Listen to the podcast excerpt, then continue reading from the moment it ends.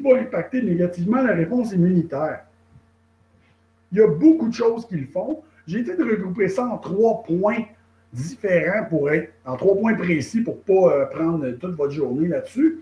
Et j'imaginais que le système immunitaire, ce peut-être pas la présentation que vous attendiez le, le plus, mais vous allez voir que cette partie-là, vous allez l'aimer.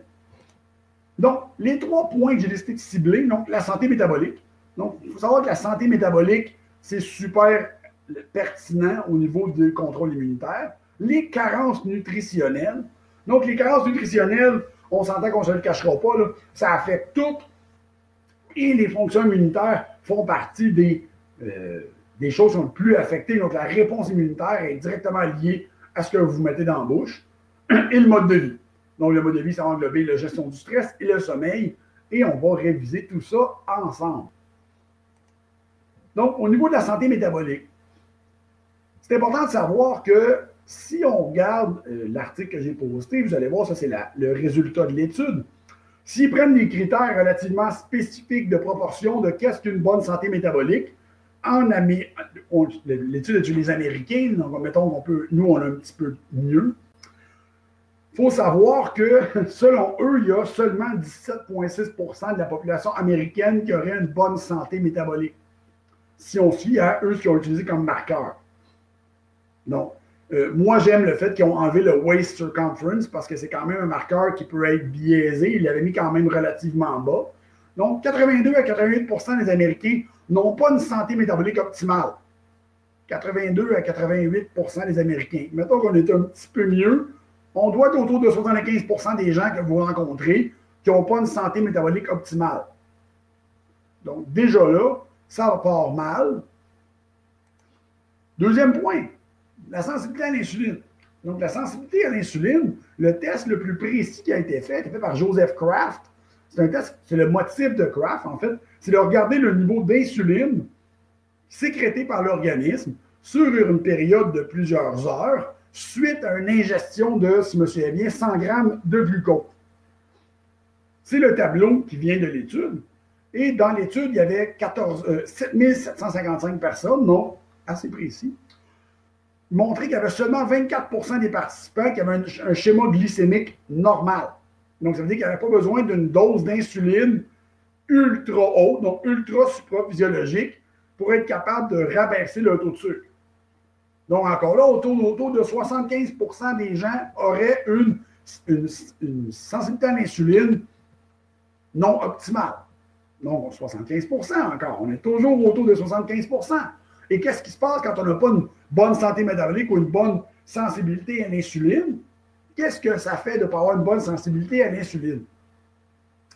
Bien, il va y avoir de l'énergie qui va rester en circulation. Parce que si le corps n'est pas capable de la mettre nulle part, si l'insuline n'est pas capable de faire le travail qu'elle doit faire, donc l'énergie va rester là. Mais qu'est-ce que ça fait? Bien, le dysfonctionnement du tissu adipeux dans l'obésité pathogénique et dans le diabète de type 2 va créer une polarisation des macrophages vers le type M1. Donc, cette obésité, cette sensibilité à l'insuline problématique-là, va créer une, inflammation au niveau du tissu adipeux qui va être problématique. Donc, on s'entend que rendu là, c'est un problème. Est-ce que l'obésité, est-ce que tous les obèses, ont euh, une obésité pathogénique? Non selon les statistiques, ça serait plus autour de 90% Donc, 90% des obèses auraient une obésité qui serait plus ou moins pathogénique. Donc, euh, il y aurait une santé métabolique qui est affectée. Donc, on s'entend que, après ça, dans la population générale, le chiffre tourne plus autour de 70% 75% même si les gens sont techniquement minces. Donc, vous voyez que ça n'empêche pas d'avoir une mauvaise santé métabolique. Donc, vous voyez ce graphique-là, vous avez la référence scientifique en bas qui montre que justement, quand le tissu adipeux devient problématique, ce qui est le cas dans 80% de la population, on a un dysfonctionnement, on a une activation du système immunitaire et pourtant, il n'a pas rencontré de pathogène. Donc, l'activation se fait parce qu'il y a un problème interne et qu'il y a une activation du système immunitaire par un, endommagement des cellules adipeuses. Vous avez la propagation ce qui était aussi un point qui a été apporté dans le COVID-19, qui était super intéressant, c'est quand ils ont remarqué que les gens qui avaient une obésité pathogénique donc, avaient tendance à garder de la charge virale. Vous voyez la, la, quote finale que j'ai traduite avec Google Translate. Donc, la propagation systémique virale, l'entrée et l'expression virale prolongée dans le tissu adipeux, déjà inflammé, donc déjà de quelqu'un qui aurait une santé métabolique non optimale, peut augmenter les réponses immunitaires avec des conséquences de l'amplification des cascades des cytokines. Les cytokines, c'est les messagers entre des euh, systèmes immunitaires. Nous mettons en évidence que le tissu adipeux, comme source abondante d'enregistrement local et systémique des cytokines, déjà associé de façon indépendante à l'augmentation du COVID-19 et de la mortalité. Donc, avoir un système immunitaire qui est déjà prime, donc déjà très allumé, en plus d'être capable de soutenir la charge virale, n'est un gros problème. Parce que si tu soutiens ta charge virale et ton système immunitaire ne peut pas s'en débarrasser, donc là, on augmente le nombre de virus. même si à l'origine, tu n'en avais pas tant que ça, le fait que ton système n'est pas capable de l'éclairer de manière efficace par une mauvaise santé métabolique, une mauvaise santé adipeuse, une mauvaise santé de tes tissus, donc tu accumules du virus. Et ce qu'on vient de voir, c'est que la santé métabolique va aussi créer un environnement qui est déjà pro-inflammatoire, donc déjà qui va trigger le système immunitaire à s'activer de manière excessive. Donc, c'est un gros problème.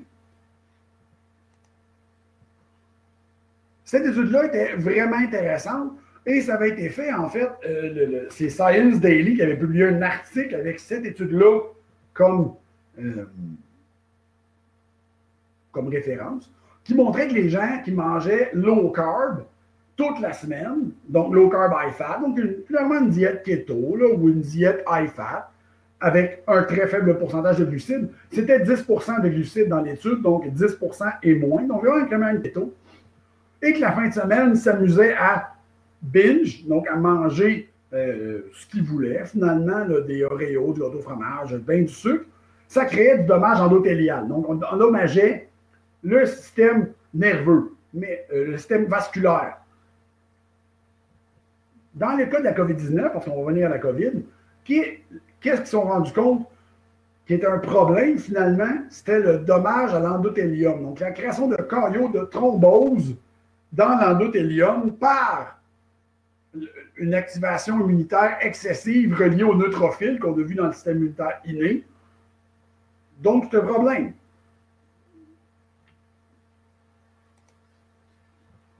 Donc, j'ai remarqué que, in conclusion, one week of low carbohydrate, relative impairment of glucose homeostasis. Donc, ce que ça faisait, en fait, c'est qu'à chaque fois que les gens qui mangeaient très faible en glucides, après ça, mangeaient beaucoup de glucides, ils se créaient une hyperglycémie. C'est normal. Le corps n'est pas capable de gérer les glucides parce que le mécanisme qui gère les glucides doit être entretenu.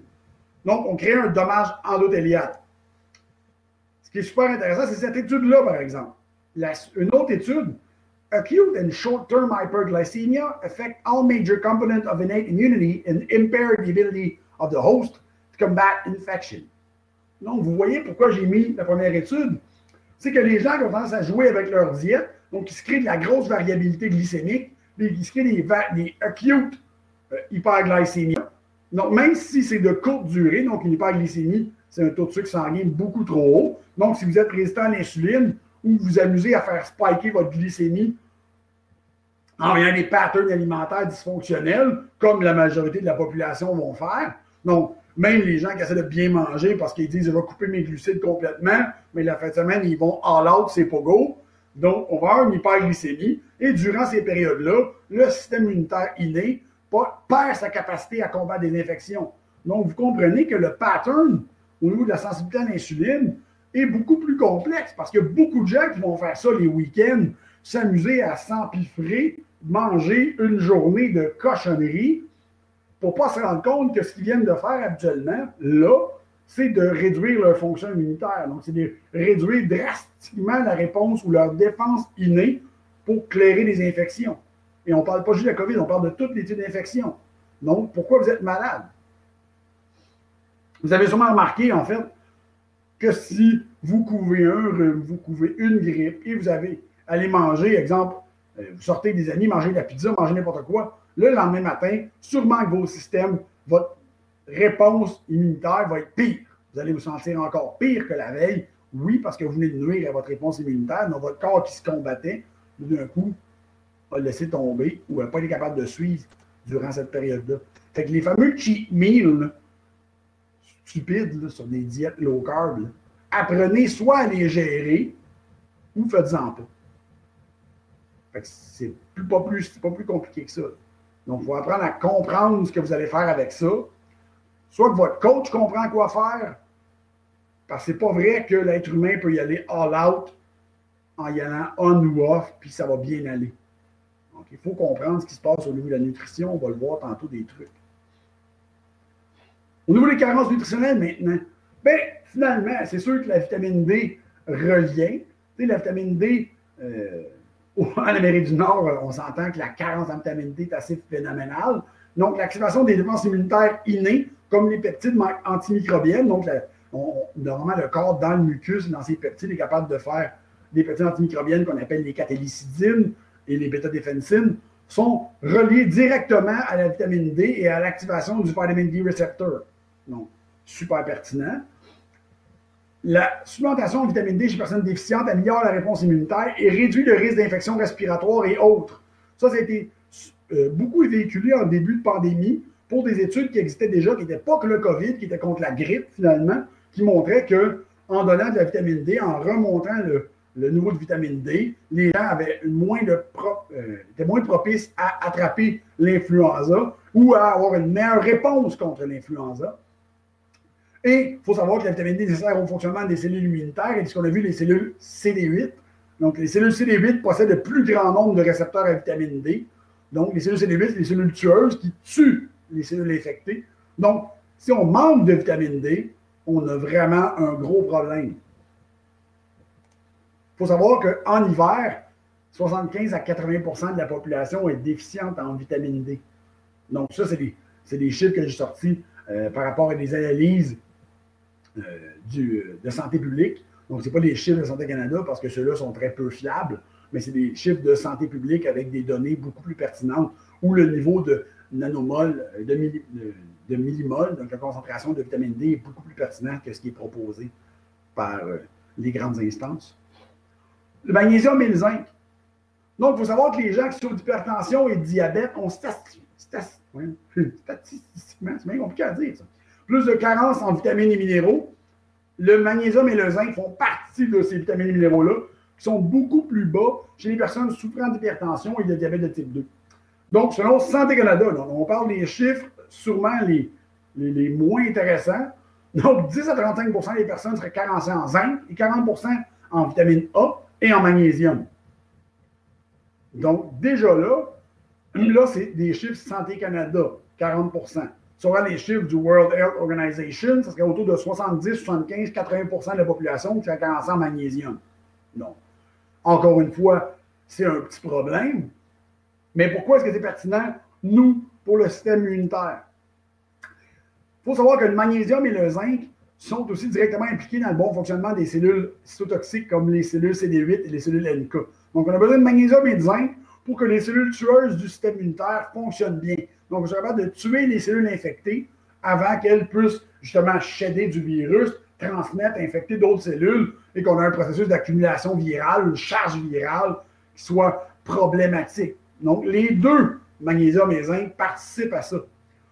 Une chose intéressante que je n'ai pas dans le PowerPoint, c'est que le magnésium va servir aussi à l'activation, à la conversion de votre vitamine D en forme active qu'on appelle la calcitriol pour fonctionner. Parce que la vitamine D que vous prenez doit être convertie en euh, deux différents métaboliques, donc la 25-OHD et la 1,25-OH vitamine D, pour être active. La 1,25 va activer ce qu'on appelle le vitamine D receptor et il y a besoin de magnésium pour faire cette conversion-là.